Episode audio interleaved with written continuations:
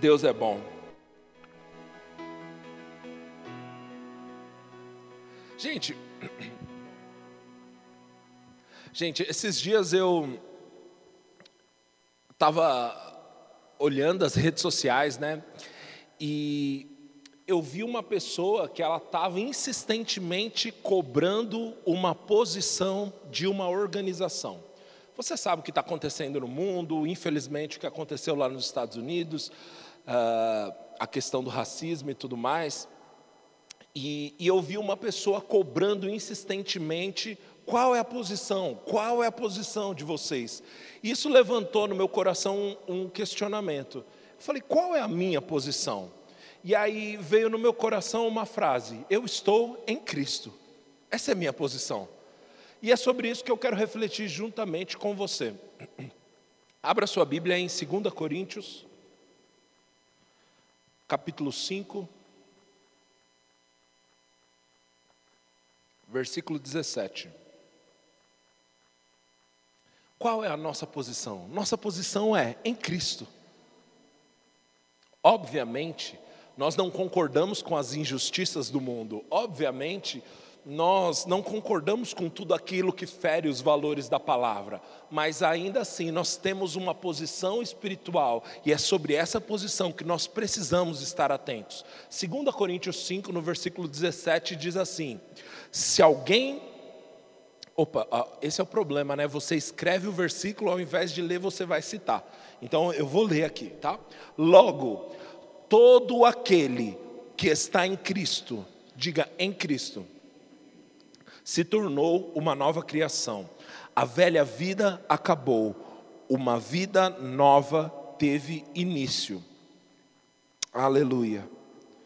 Queridos, primeiro ponto, essa é a nossa posição. Nós estamos nele, nós somos o corpo dele, Jesus é o cabeça, nós somos a igreja.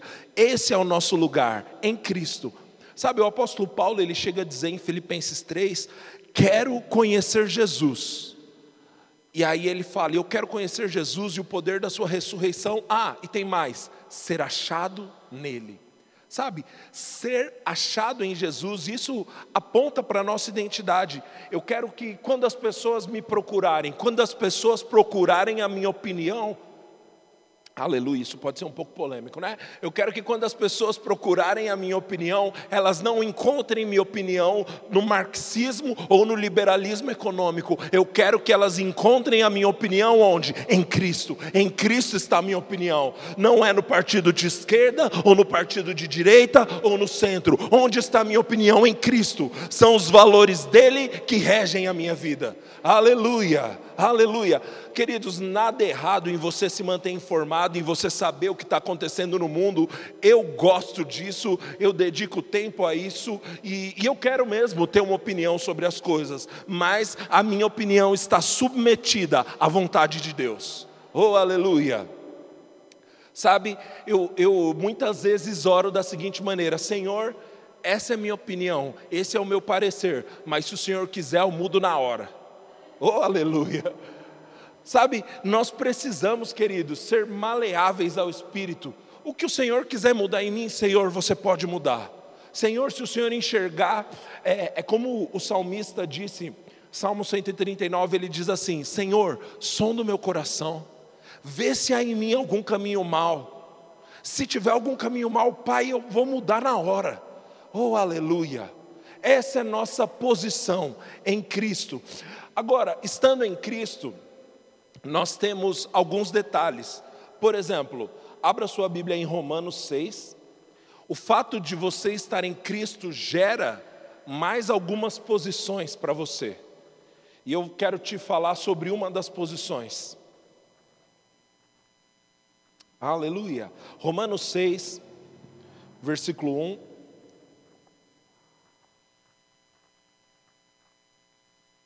Glória a Deus. Se os irmãos da live estiverem ouvindo bem, dá um sinal aí também. A Bíblia diz assim: Pois bem, é, Romanos 6, a partir do versículo 1: Pois bem, devemos continuar pecando para que Deus mostre cada vez mais a sua graça? Claro que não. Uma vez que morremos para o pecado, como podemos continuar vivendo nele? Ou acaso se esqueceram de que quando foram unidos a Cristo no batismo, nos unimos com Ele em Sua morte? Pois, pelo batismo, morremos e fomos sepultados com Cristo, e assim como Ele foi ressuscitado dos mortos pelo poder glorioso do Pai, agora nós também podemos viver uma nova vida. Uma vez que nossa união com Ele se assemelhou à Sua morte, assim também a nossa ressurreição será semelhante à dele. Versículo 6: Sabemos que a nossa velha natureza foi crucificada com Cristo, para que o pecado não tivesse mais poder sobre a nossa vida, e dele deixássemos de ser escravos. Pois quando morremos com Cristo, com Cristo, fomos libertos do poder do pecado. Então, qual é a outra posição que você tem? Você está morto para o pecado. Essa é a nossa posição, morto para o pecado.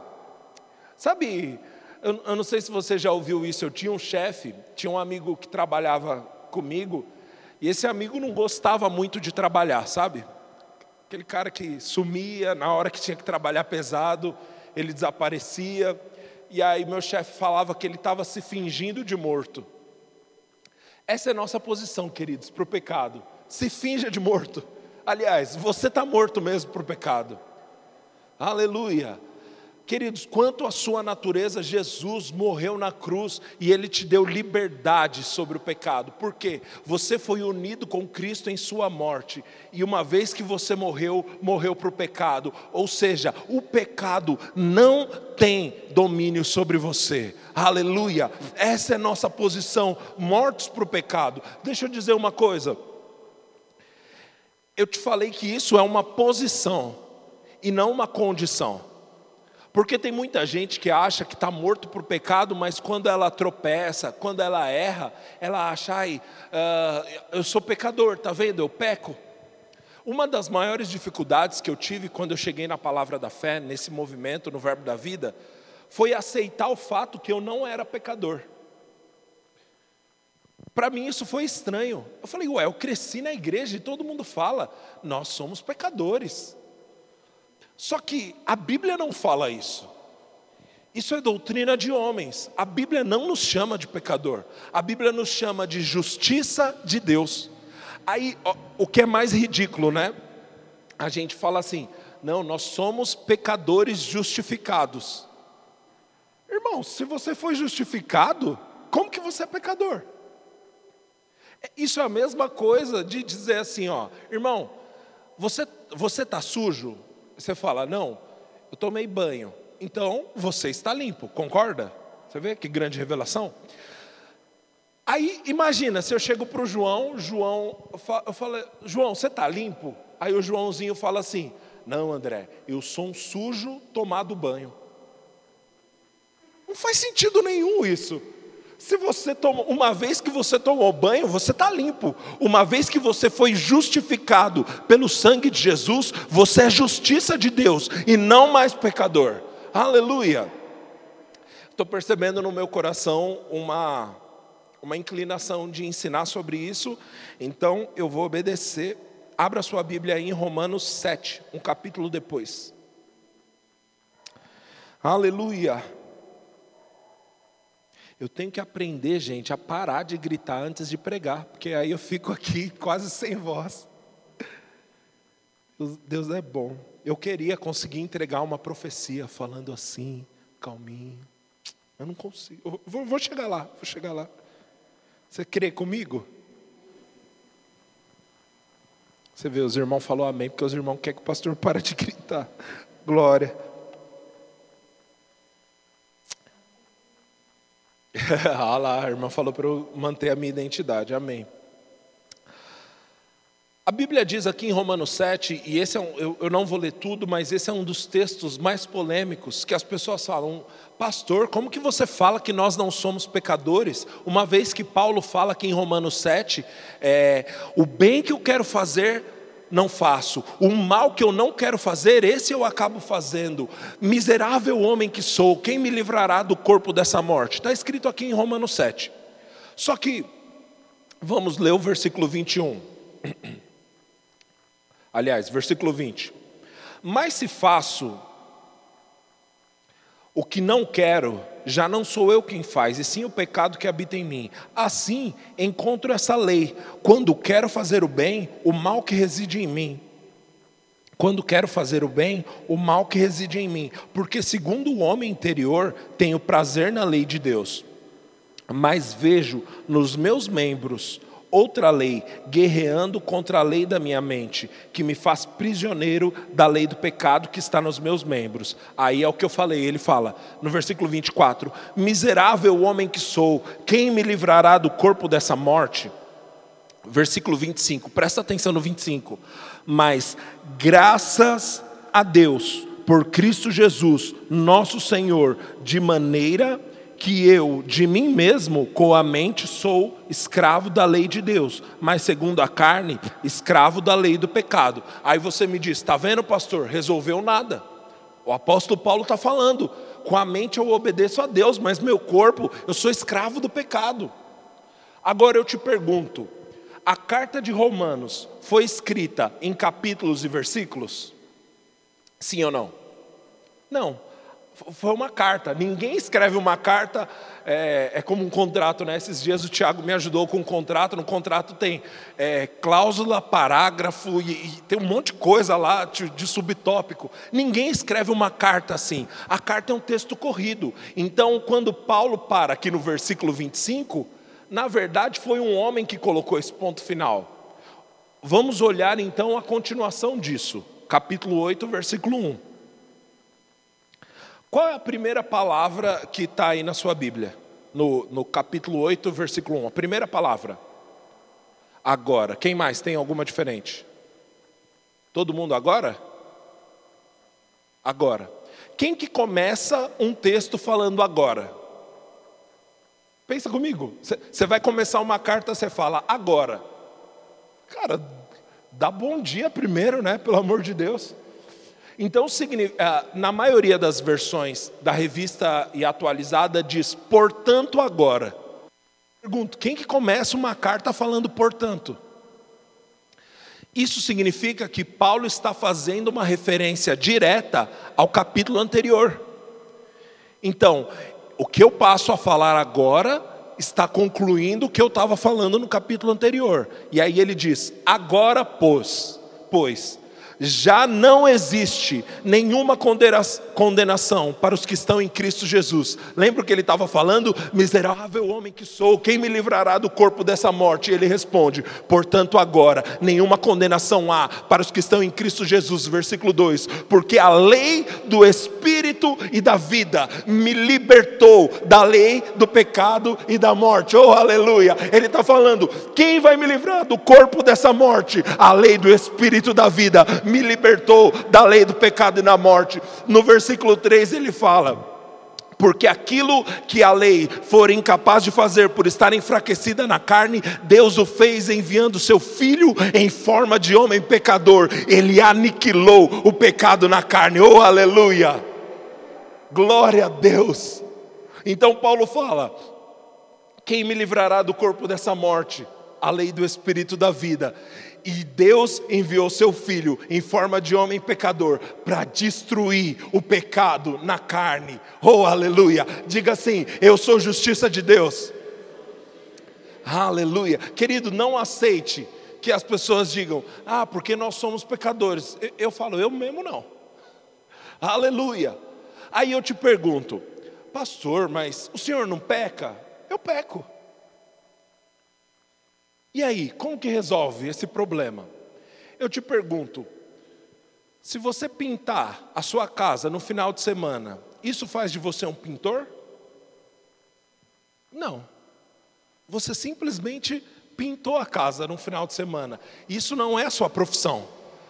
Agora, Pecado para você é erro no percurso. Pecado para você é uma falha, é, é, pisar na bola, é vacilar, mas não é quem você é. Quem você é? Justiça de Deus. É qual é a sua posição? Morto para o pecado. Aleluia. Sabe, querido, posição não é algo que muda. Assim, hum, acho que hoje eu, eu, acho que hoje eu sou pecador. Ah, não, hoje está pelo vento aqui, eu acho que hoje eu estou justiça de Deus. Misericórdia, querido. O sangue que comprou a sua vida, não foi, o contrato que comprou a sua vida não foi escrito a guache, não. Era o sangue de Jesus lá. Era o sangue de Jesus que te fez justiça de Deus, que te livrou do pecado e da morte. Aleluia. Então vamos voltar lá para Romanos 6. Eu quero continuar essa ideia uh, de que nós estamos mortos por pecado, essa é a nossa posição. Romanos 6, no versículo 11, ele passa a dizer assim: Da mesma forma, considerem-se mortos para o poder do pecado e vivos para Deus. Não deixem que o pecado reine sobre o corpo que está sujeito à morte, cedendo aos desejos pecaminosos. Isso é poderoso, gente. Quem que não deixa? Vamos ler o versículo 12. Não deixem que o pecado reine sobre o seu corpo, que está sujeito à morte, cedendo aos desejos pecaminosos. A obrigação de não deixar que seu corpo ceda ao pecado é sua, porque a condição de livre do pecado, Jesus já conquistou para você. Agora é seu trabalho não deixar o seu corpo ceder à sua velha natureza. Aleluia. É seu trabalho, é meu trabalho não deixar nossos corpos, não deixar a nossa vontade ceder à velha natureza. Vamos continuar. Versículo 13: Não deixem que nenhuma parte do corpo de vocês se torne instrumento para servir o pecado. Só um minuto. Pronto.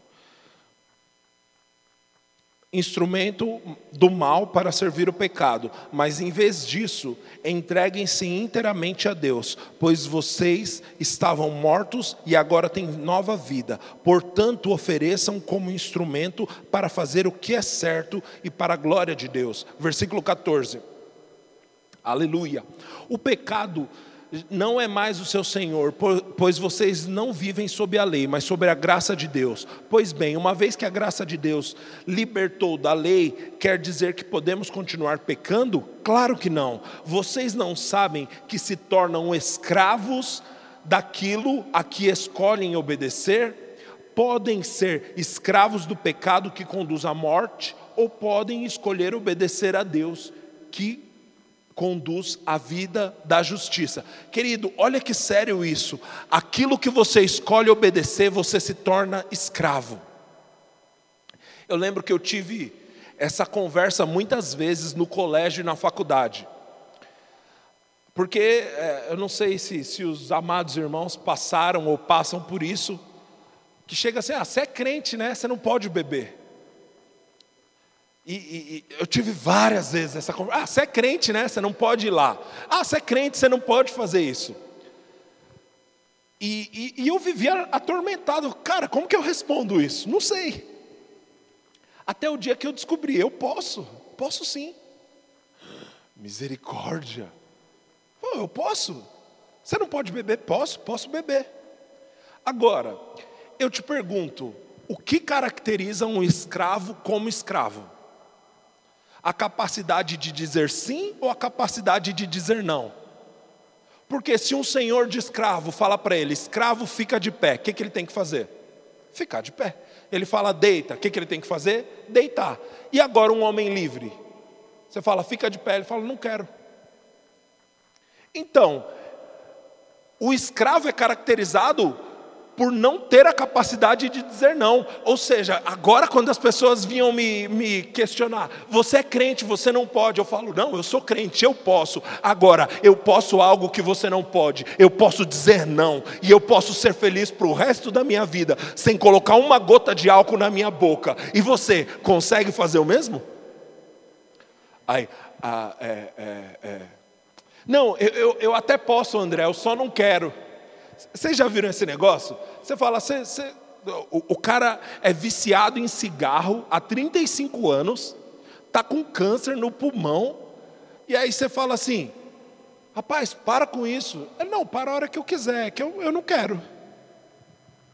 Misericórdia, está se matando e não quer? Na verdade, a gente vive no meio de uma geração que é escrava dos seus próprios desejos. E chamam isso de liberdade. Oh, aleluia! Ser escravo da sua carne nunca foi liberdade. Liberdade é você escolher. Liberdade é você olhar e falar: eu estou com vontade, mas eu posso dizer não. Graças a Deus, a lei do Espírito e da vida me libertou da lei do pecado e da morte. Eu posso dizer não. Oh, aleluia! O nome disso é liberdade. Agora, cabe a mim e a você não se tornar obediente ao pecado, porque toda vez que você se torna obediente ao pecado, você se torna escravo dele, e Jesus conquistou para você uma posição de liberdade. Gálatas 5, no versículo 1, diz assim: Vamos ler lá, Gálatas 5, 1. Eu fico, eu anoto tudo que eu quero falar, e aí no meio da ministração vai surgindo um monte de versículo no meu coração. Mas amém, Deus é bom, não é verdade?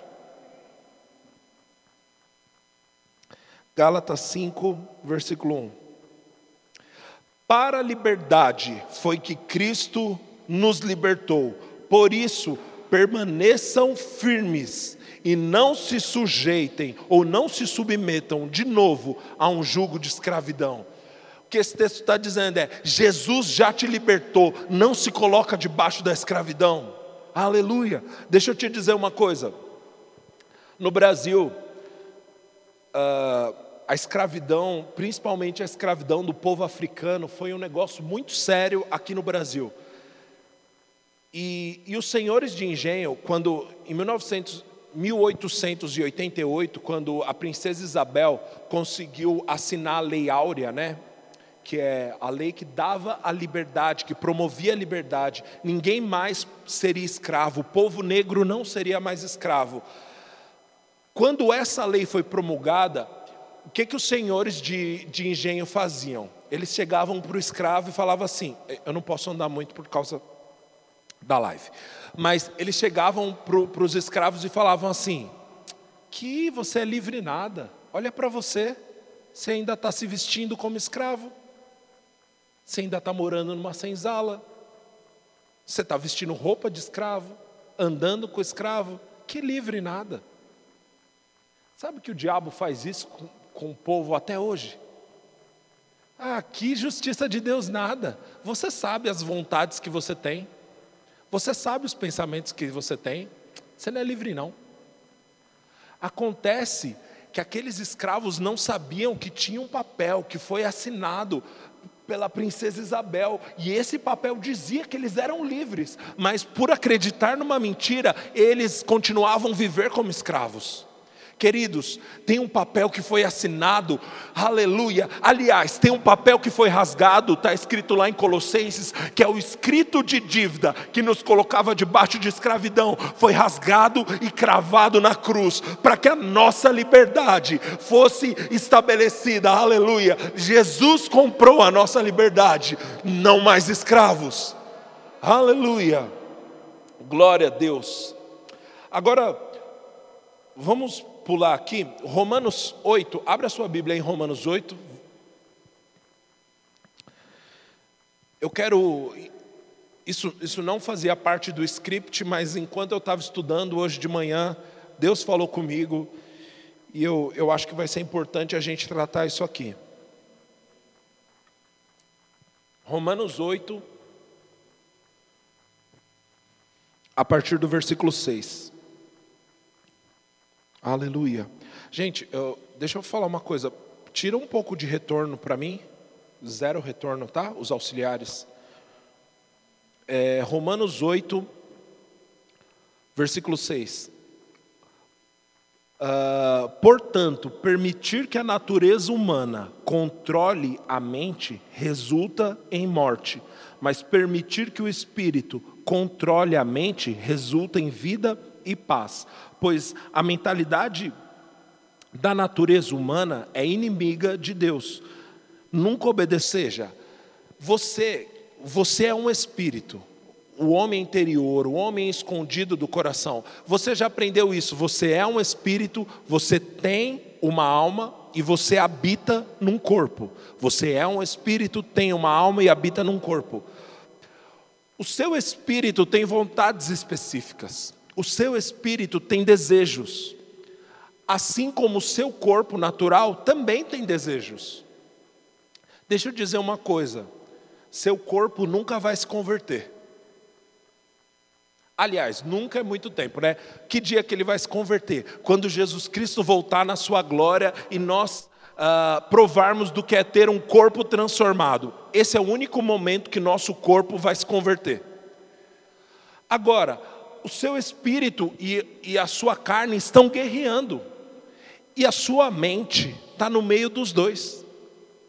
Se você permitir que a natureza domine a mente, você vai pecar. Agora, se você permitir que o espírito domine a sua mente, você vai viver em vitória sobre o pecado, você vai viver em santidade. Então, ah, são três, né? Espírito, alma e corpo. Se espírito e alma guerreiam contra o corpo, dois é maioria. Tá, tá fazendo sentido, gente? Agora, se alma e corpo guerreiam contra o espírito, dois é maioria na verdade, a decisão está na sua mão. Uma mulher de Deus chamada Joyce Meyer, ela escreveu um livro chamado Campo de Batalha da Mente. E esse livro ele fala sobre essa grande batalha que se trava na nossa mente. Porque o diabo, ele não pode tocar o seu espírito. O diabo, a, a, Bíblia fala, aqueles que são nascidos de Deus, o maligno não lhe toca. O diabo não pode te tocar. Agora, ele pode tentar influenciar o seu pensamento, porque se ele influenciar o seu pensamento, você, vê, você vive uma vida de fracasso. É por isso que nós precisamos mergulhar na palavra, é por isso que nós precisamos renovar nossa mente, é por isso que nós precisamos transformar nossa mente, porque senão, mesmo tendo nascido de novo, a gente vai viver escravo do pecado. Aleluia. Deixa eu contar um exemplo. Fazem uns 10, exatamente 10 anos, exatamente 10 anos. Eu trabalhava num hospital no Instituto do Câncer do Estado de São Paulo e uma, um determinado momento eu fui trocado de setor. Eu tenho que ficar de olho na hora, né? Aleluia. Então, um determinado momento eu fui trocado de setor e aí eu estava num setor que era o seguinte: de heterossexual tinha eu e mais uma menina e oito pessoas, todas que eram homossexuais. E tinha um rapaz lá, gente boa demais, cara, o Robson. E, e ele era diferente, porque assim, a maioria das pessoas que, que estavam naquele setor, independente da sua sexualidade, eram muito promíscuos. Assim, ficavam o dia inteiro falando besteira. E, imagina um ambiente para um crente. Eu tinha acabado de conhecer o rema, conhecer a palavra da fé, estava doido pela palavra. E o que eu fazia? Eu colocava um fone de ouvido e, e, passava o dia de fone de ouvido, né? Só que o Robson não, cara. Ele, apesar de da sexualidade dele, ele era um cara muito direito, assim, muito respeitoso, gente boa mesmo. E eu lembro que conversando com o Robson, uma vez ele falou que, que ele já congregou. Falou, André, eu era líder de oração, cara, na Assembleia de Deus. Eu tinha uma noiva. Só que eu cansei de lutar contra a minha própria natureza. Aí, cara, na hora Deus me deu. Eu falei, aí que tá. A sua natureza, qual natureza? Ele, como assim? Porque você cansou de lutar contra a natureza carnal, e a natureza carnal quer mesmo pecar. Agora, meu amigo, o seu espírito é perfeito, o seu espírito foi recriado, e essa natureza pode prevalecer sobre a sua natureza carnal. Ele, cara, eu nunca ouvi falar sobre isso. Eu falei, cara, você não é o seu corpo, você é um espírito, e se você, pelo espírito, viver pelo espírito, você pode mortificar os feitos da carne. Oh, aleluia! É isso que a Bíblia diz em Gálatas 1 pelo Espírito, nós podemos mortificar as obras da carne. Aleluia! Ontem eu participei de uma, de uma live dos, dos jovens da Igreja Verbo da Vida lá da Lapa e me perguntaram assim: é, como viver em santidade, como um jovem pode viver em santidade. E eu dei um exemplo que um amigo meu, uma vez estava pegando ônibus, ele estava sem carro e ele ia pegar o ônibus, e naquele horário das dez e meia da noite, onde está todo mundo saindo da faculdade, os ônibus estão lotados, né? E aí ele dava sinal para o ônibus e o motorista fazia assim, ó, e passava direto. Aí vinha outro ônibus, ele dava sinal ao motorista e passava direto. E ele estava bravo, mas daqui a pouco Deus ministrou ao coração dele. Ele falou: É assim que você vence o pecado. Você se enche tanto da palavra, tanto da palavra, que o dia que o diabo der sinal, você faz assim, ó, tô cheio. Não dá para parar para você. Oh, aleluia. Queridos, é dessa maneira que nós conseguimos mortificar os feitos da carne. Sabe, talvez o seu problema seu problema nada, mas talvez o problema que você está vencendo seja uma coisa muito mais simples, seja fofoca, seja falar, seja maledicência, seja qualquer coisa. Sabe o que você precisa fazer? Se encher da palavra. Porque quando vier a tentação de fofocar, quando vier a tentação de criticar, você vai fazer. Estou cheio demais da palavra para falar besteira. Oh, aleluia! Glória a Deus. Nossa posição é mortos para o pecado e eu quero falar sobre mais uma das nossas posições. Abra sua Bíblia, você já está em Romanos 8, vamos ler o versículo 37.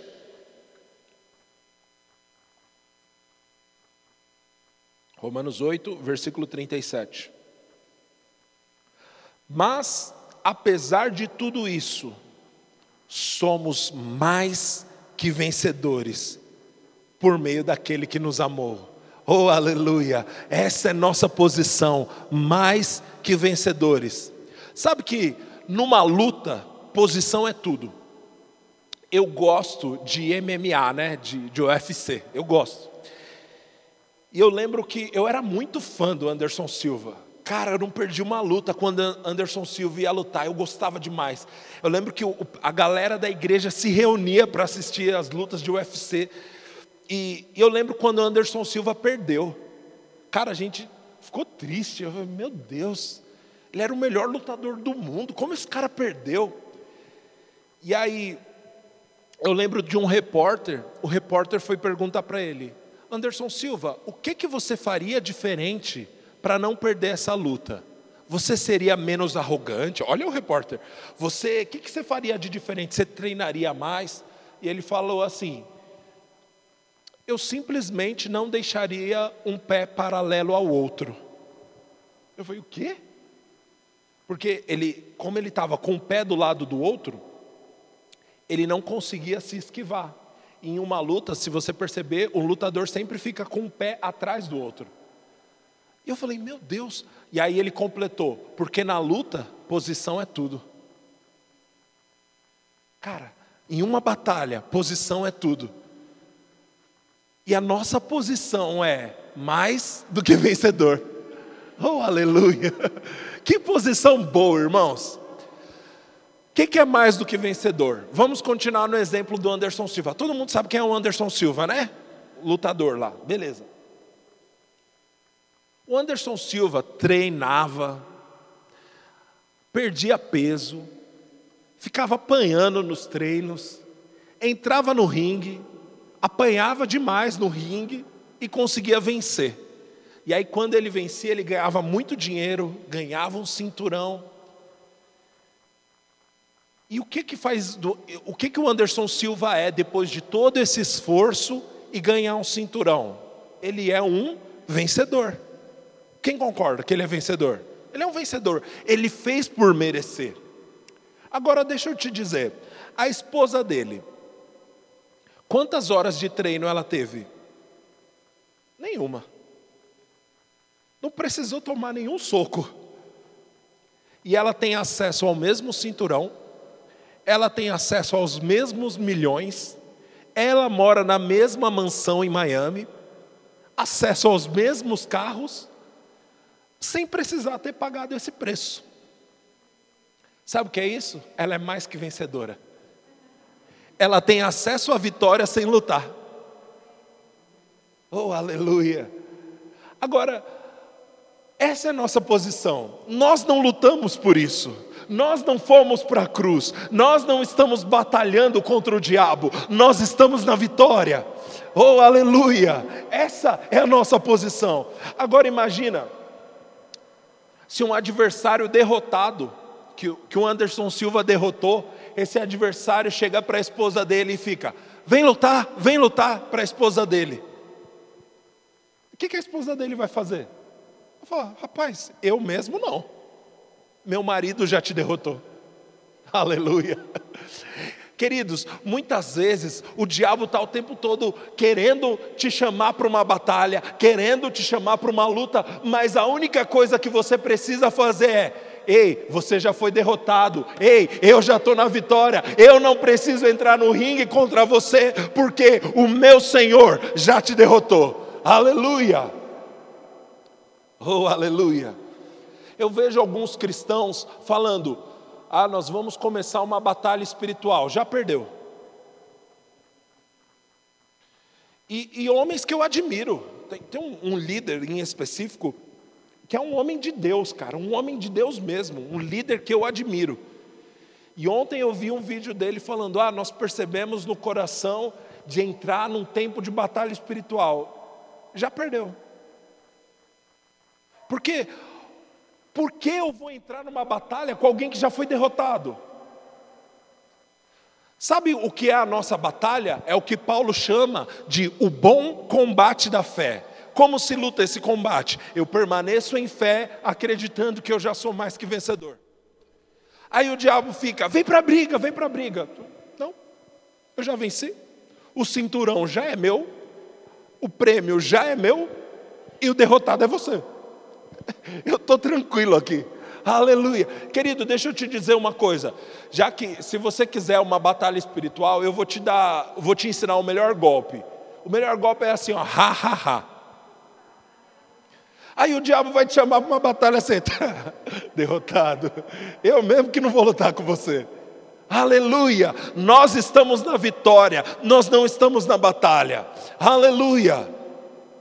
E é curioso porque os irmãos falam, a gente vai lutar a batalha que Cristo conquistou na cruz para nós há dois mil anos atrás.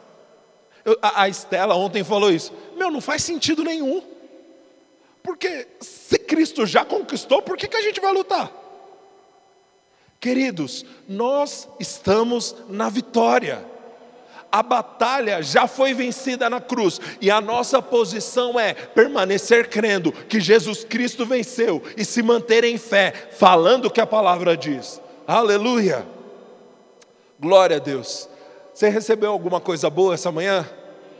Repita assim comigo: eu sou mais que vencedor. Eu não estou na batalha, eu estou na vitória. Jesus Cristo venceu por mim Aleluia. Aleluia. Essa é a nossa posição. Glória a Deus. Aleluia.